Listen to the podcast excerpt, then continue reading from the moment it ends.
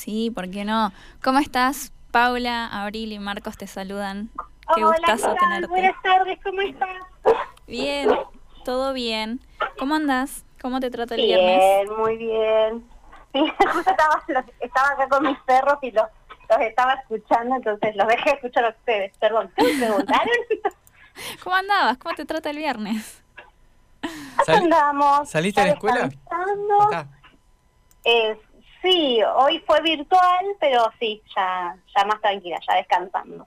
Ah, Qué bueno. eso es bueno. Ya tenés el, el, más que el viernes en la mano, ya tenés el, el viernes a la noche en la mano, el viernes para sábado, ya estás. Sí, sí, hay un, un piecito adentro del fin de semana. Qué lindo, qué lindo. Bueno, Bueno, nosotros nos queda poco también acá y, aparte la estamos pasando muy bien. Eh, Bien. Paula, en tu primera columna abordaste el tema de Juan Solá, lo presentaste, muy interesante, estuvo muy bueno. Y, y en esta segunda columna tuya, ¿cuál es la propuesta? ¿De quién vas a hablar? Bien, hoy voy a hablar de Gabriela Cabezón Cámara. Sí, la conozco y me encanta. Ay, bueno, qué bueno. Y una de sus novelas que es Las aventuras de la China Iron. Sí, la leí y también me encanta. En realidad es la única novela que leí de ella. bueno, bueno, buenísimo. pues Entonces este, vamos a, a poder Ella- tener un, un ida y vuelta. Por supuesto, nada, igual lo que vos eh, desarrollás y analizás, no, no, yo estoy años luz tuyo, así que yo, yo te aplaudo de la tribuna humildemente. Eh, ¿Ella sigue escribiendo para página 12? Eh, ¿Sabes que no sabría responderte eso? Qué Eso pregunta no. inoportuna la mía. No pasa nada, déjala de lado. No, no, dije pero- nada. Para la próxima te la averiguo, ¿eh? No pasa Buenísimo. nada. Bueno, eh, las aventuras de la China Iron, exactamente. Contanos un poquito de la novela. Bueno, eh, lo primero que, que yo siempre suelo preguntar, porque esta novela la he dado en el secundario, vieron Ajá. que soy profe, entonces es que eh, si saben qué significa el término iron. Mm, ¿A nosotros nos eh, estás preguntando o le preguntás es Yo se retórico? lo pregunto a mis estudiantes, pero ahora se lo pregunto a ustedes. Ah, sí, creo que sí. El hierro, fierro, Claro, va, claro. por ese lado. Sí. Claro, perfecto. Exacto. Entonces, eh, charlamos, ¿no? Hasta llegar a la conclusión de que la China Iron es justamente la China Fierro, Claro. la China de Martín Fierro. Ay, me encanta. Ajá. Eh, bueno, esta novela es escrita por Gabriela, ¿no? Que sabemos que es una escritora y una periodista argentina, ¿no? Activista femini- feminista y eso se ve en sus escritos. Esta novela, por ejemplo, lo que hace es, eh, se centra en, en un viaje, ¿no? Narra el viaje y todas las aventuras que va teniendo la China, su perro, su perrito estrella, eh, junto con Elizabeth y Rosario, ¿sí?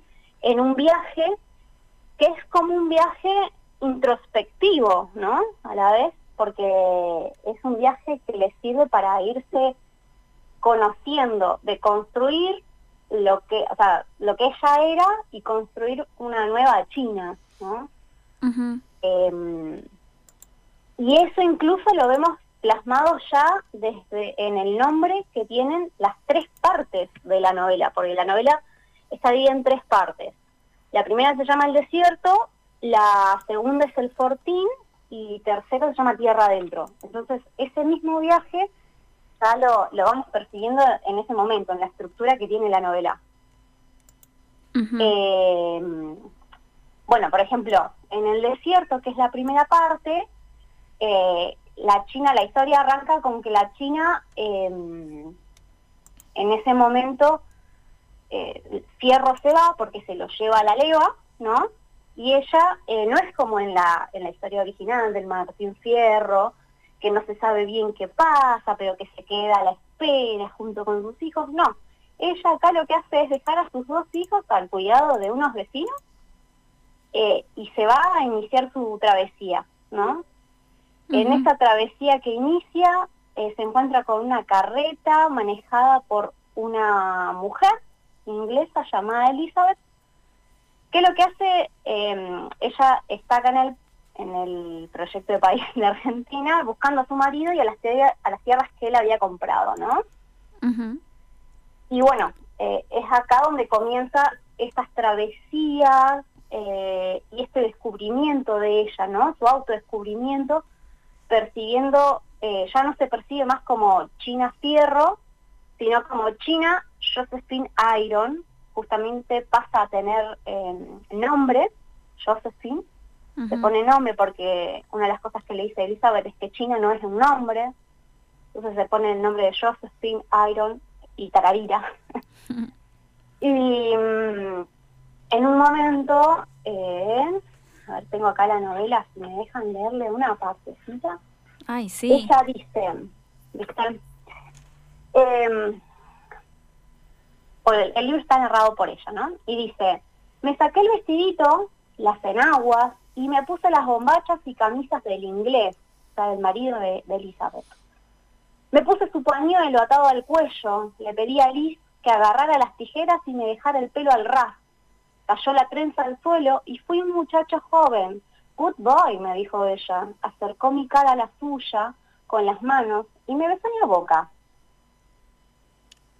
Me sorprendió, no entendí, no sabía se, que se podía y se me había revelado como una naturaleza. ¿Por qué no iba a poderse? Entonces acá vemos como ella empieza a cambiar, no tanto eh, su imagen externa, física, ¿no? Al sacarse las enaguas y, empezar a vestirse con ropa de hombre, encima de hombre inglés, eh, sino también que se le empieza a revelar este otro lado de la libertad, del deseo y, y de lo sexual, ¿no? Y todo desde, un- desde una manera muy natural, ¿no? Sí. Eh, en la segunda parte de la novela, que es cuando llegan al fortín, esa es una parte muy graciosa porque se encuentran con el coronel, dueño de la estancia, que es José Hernández, que podemos pensar en una ficcionalización del propio José Hernández, ¿no? del escritor, eh, del Martín Fierro. Y, y es gracioso porque es bastante disparatado en algunos aspectos, ¿no? Él, por ejemplo, en la mañana les hace, a los jóvenes les hace hacer ejercicios, flexiones, eh, mientras eh, recitan versos, ¿no? Y algunos de esos versos aparecen, ¿no? Obviamente, en, en la novela. Y fíjense, yo les voy a, a leer uno de esos versos y ustedes me van a decir a qué les hace acordar. A ver. Los hermanos sean unidos porque esa es la ley primera. Tengan unión verdadera en cualquier tiempo que sea, porque si entre ellos se pelean, los devoran los de afuera. ¿Saben a qué hace referencia eso? Al Martín Fierro. Claro, exacto. Sí. Eh, y bueno, y en esta parte ya eh, ella vuelve a tener noticias de Cierro porque José Hernández le empieza a decir que, que está escribiendo eh, a partir de, de experiencias que José Hernández se cuenta que está escribiendo a partir de experiencias que ha ido teniendo. Y también se entera que lo vieron a Fierro, pero y acá viene el gran, el gran, gran, gran cambio de la historia, es que lo vieron a los arrumacos con otro negro como él. Eh. Hago un paréntesis y es que este capi, va, esta parte de la novela funciona como una bisagra, ¿no? Porque mm, si hablamos de Martín Fierro, si pensamos en esa época histórica argentina, se nos va a venir automáticamente, quienes sabemos de historia argentina, los términos de civilización barbarie, ¿no? Y justamente esta parte de la novela es el límite, ¿no? Es la bisagra entre lo que es la civilización y la barbarie. Pero cada quien, cada persona que lea la novela, que la aborde, va a elegir cuál es la civilización y cuál es la barbarie. Ujú. Eh, Y la no, sí, sí. Y la tercera y última parte, que es tierra adentro, lo que hacen es llegar a las tierras de Caucalitrán, ¿no?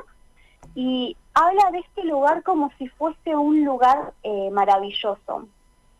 Lo, lo pintan como utópico, ¿no? Dicen que es un desierto, eh, dice el desierto, siempre había creído yo que era el país de los indios, de esos que entonces nos miraban sin ser vistos era parecido un paraíso, ¿no? La, China nos presenta este lugar como un paraíso, por eso podemos pensar que es más bien utópico. Y es acá, en este final, donde la China se reencuentra con Fierro, pero que es un Fierro totalmente distinto al que ella conoció y al que se nos presenta en la obra Martín Fierro. Porque eh, este, este Fierro eh, está vestido de, mujer, ¿no? Mm. Eh, a ver si... Eh, tenía una cita, la, la, la perdí. Pero bueno. No pasa este nada, no pasa nada. Este, este, este, este fierro eh, no solo está vestido, sino que, que está gozando también de una nueva esencia de la misma forma en la que la China está gozando de la suya, ¿no? Eh, entonces podemos ver cómo se produce ese viaje hacia adentro de uno, por eso decimos que es introspectivo, y a la vez también se manifiesta en, lo- en los nombres que tiene la novela. Fíjense que justamente el último capítulo se llama Tierra Adentro, la última parte, perdón. Bueno, y durante... Sí, decime. No, wow. Era wow de, de me gustó. Ah, sí, sí, sí. Es un montón, nada. Sí. Em, obviamente que para poder disfrutar de, de esta de esta novela eh, y poder sacarle, digamos, el jugo eh, al máximo, tenemos que haber leído y saber que ahí hay intertextualidad, ¿no? Que Claro. son, eh, es esa relación que existe, eh, que puede tener un texto literario con otros, ¿no? Eh, y que en este caso hay citas explícitas y bueno y otras que son alusivas, ¿no? Eh, a ver. ¿Y Eh, est- esta novela con alumnos de qué año del nivel medio lo, lo has trabajado, Paula? Viste que yo trabajo con jóvenes adultos y Ajá. son tres años. Entonces lo trabajo en el último año, con los más grandes. Ah, mira qué bueno. ¿Y qué repercusiones ha generado ellos, en ellos, esta novela que de Gabriela Cabezón Cámara? Y mira, tenés de todo un poco, porque tenés lo, eh, quienes eh, te dicen, wow, siempre partimos de la historia de Martín Fierro, ¿no? De, de que conozcan la historia de Martín Fierro para que puedan entender todas las referencias que hay. Eh, tenés los que quienes dicen, wow, eh, como eh, eh, primero como que se extraña, después eh, como que es muy rupturista. Claro. Tenés quienes son más nacionalistas y se posicionan en esta figura de no, el gaucho Martín Fierro como nación, como una figura nacional. ¿Y cómo le van a hacer eso al gaucho Martín Fierro? Como ¿Cómo que no se puede tocar. Mar- Claro, ¿cómo va a estar el gaucho Martín Fierro vestido de plumas, viste? Y, y, y durmiendo con otro tipo. Eh, Como que es un montón, ¿no? Pausa, es que a mí una de las cosas que más me llamó la atención es que esta autora le esté dando nombre a la China, este, y que aparte que diga que China no es un nombre, que se ponga su propio nombre, el juego con Iron, este, como que todo el tiempo fui quedándome en asombro y te digo hasta que casi lo puedo ver como si fuera una historieta.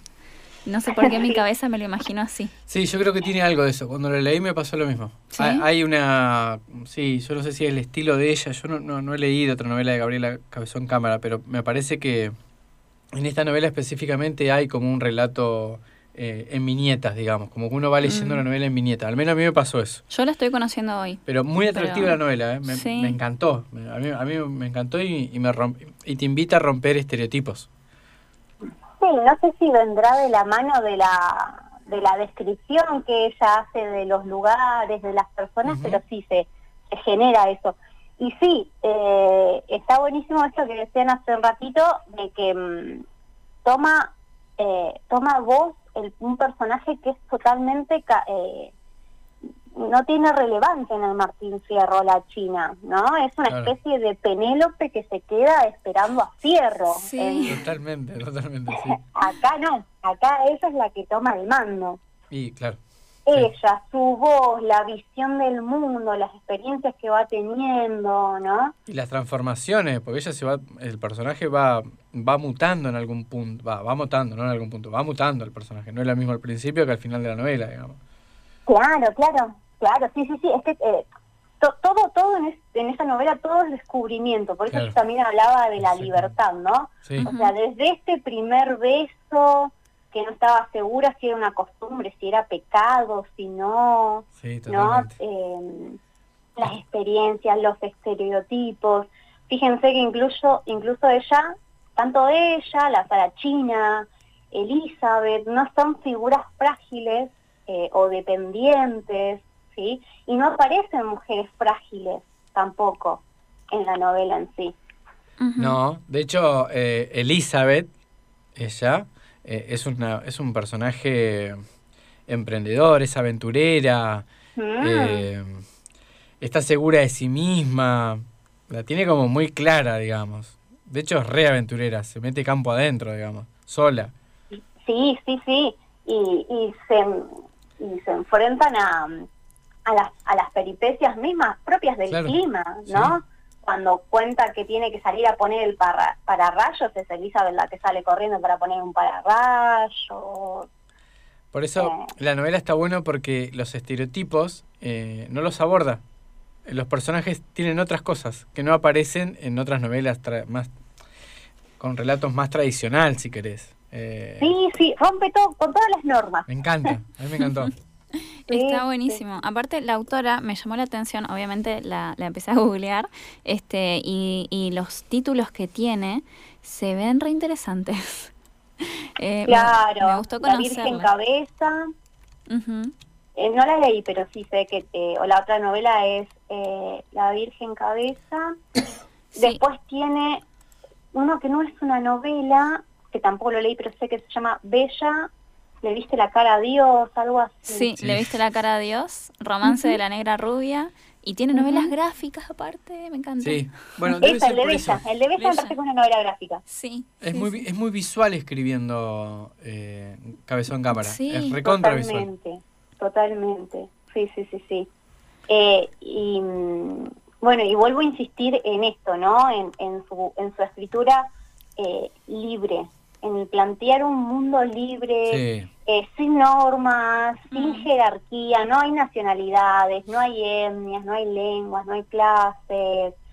Eh, es como que... Muy natural todo como lo plantea ella. Exacto, tal cual. En ese sentido también es rupturista, porque no se plantea desde una pelea por el poder, sino que es natural como se da todo. Mm, sí está genial. Eh, la verdad es que me quedé fascinada y me quedé fascinada con este específicamente lo de la China, este, esto no que, comentabas del deseo, que aparte es, es algo que rompe mucho, es, es tal cual lo que decís vos, Paulo, de rupturista, pero um, mencionarlo como desde la incertidumbre, como su manera de escribir me, está llamando muchísimo la atención. Que, que eh, qué travesía que lo abordes en el aula también. Y teniendo en cuenta que obviamente estás inserta en la escuela, donde nos enseñan de cabeza, tercer año, Martín Fierro. No sé, no sé en qué año, pero yo recuerdo haberlo ¿Y los, eh, los jóvenes adultos que dijiste, Paula, más o menos en, en qué edad eh, los están situados? Digo, entre los 18 y los 30, 18 y 25. Sí, varía la edad, pero sí, sí, sí, más o menos de 17, 18 en adelante. eh, sí, no, no creo que llegue, creo que el alumno más adulto, más más más grande, tendrá 30 años por ahí. Claro. Sí, sí, no, no, son tampoco tan grandes. ¿Y cuando por lo menos los que me ha tocado tener a, mí, ¿no? Y cuando terminan de leer la novela, entonces vos decías que lo que más eh, no sé si lo que más, te pregunto, ¿lo que más le llama la atención es, el, es la nueva imagen que proponen del Martín Fierro? Sí, suelen recaer, suelen, recaer en eso, ¿no? En la imagen de Fierro. Claro. Eh, como que es lo que más les hace ruido. Igual yo trato de abordarlas de... Hay un montón de formas de abordarla, ¿no? Hay un montón de temáticas. Fíjense que nosotros en este ratito que hablamos nombramos un montón de cosas. Eh, pero bueno, también eh, para que entiendan qué tan rupturista es, eh, plantear la época, ¿no? como era en ese momento, y bueno, sí, sí, tenés gente que, que, se enoja. Me, me han planteado de, decir, esto me parece una falta de respeto. O sea, se ven interpelados y bueno, cada uno con sus elementos expresa lo que le sale, digamos.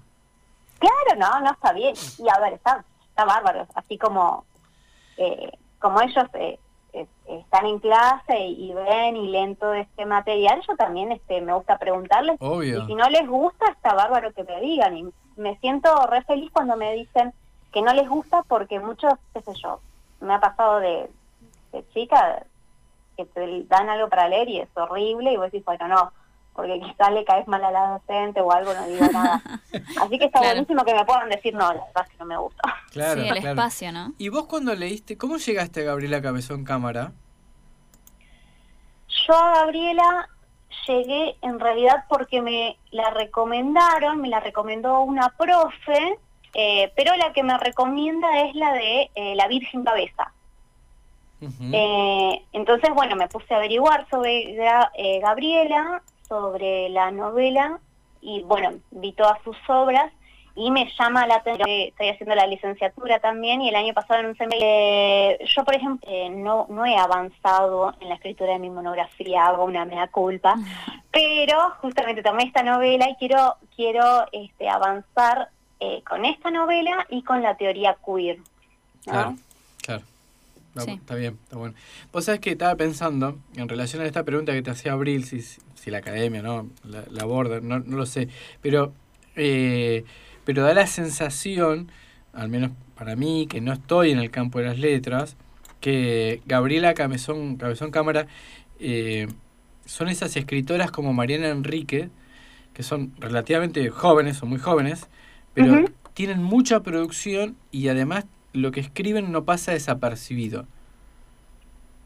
Sí, sí, sí, sí, es ¿Puede ser eso? ¿Vos lo ves así o...? No, sí, sí, totalmente, totalmente.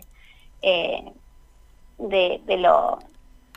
Hay como una ola de escritoras, de escritoras eh, que están trascendiendo eh, enormemente en Argentina. Me parece que hay un hay como un, nuevo momento en el campo de la literatura argentina. Son muchas, muchas mujeres. Sí, sí, sí, sí. Em, Perdón si lo planteo en términos binarios.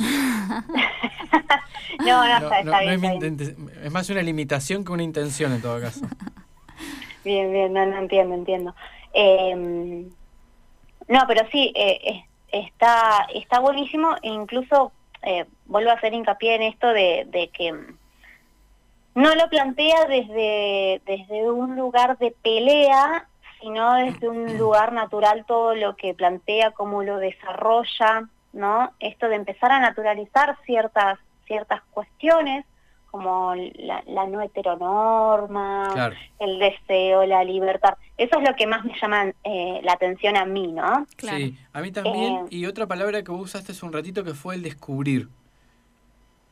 Ajá. Me parece que es... Y porque me parece que la novela, eh, una de las cosas que, que ofrece es, para el lector, el, el, así como el personaje de, va descubriendo, desde el primer momento hasta el último, cosas de la vida, que tiene que ver con su sexualidad, con nada, con su entorno, el lector también va descubriendo cosas.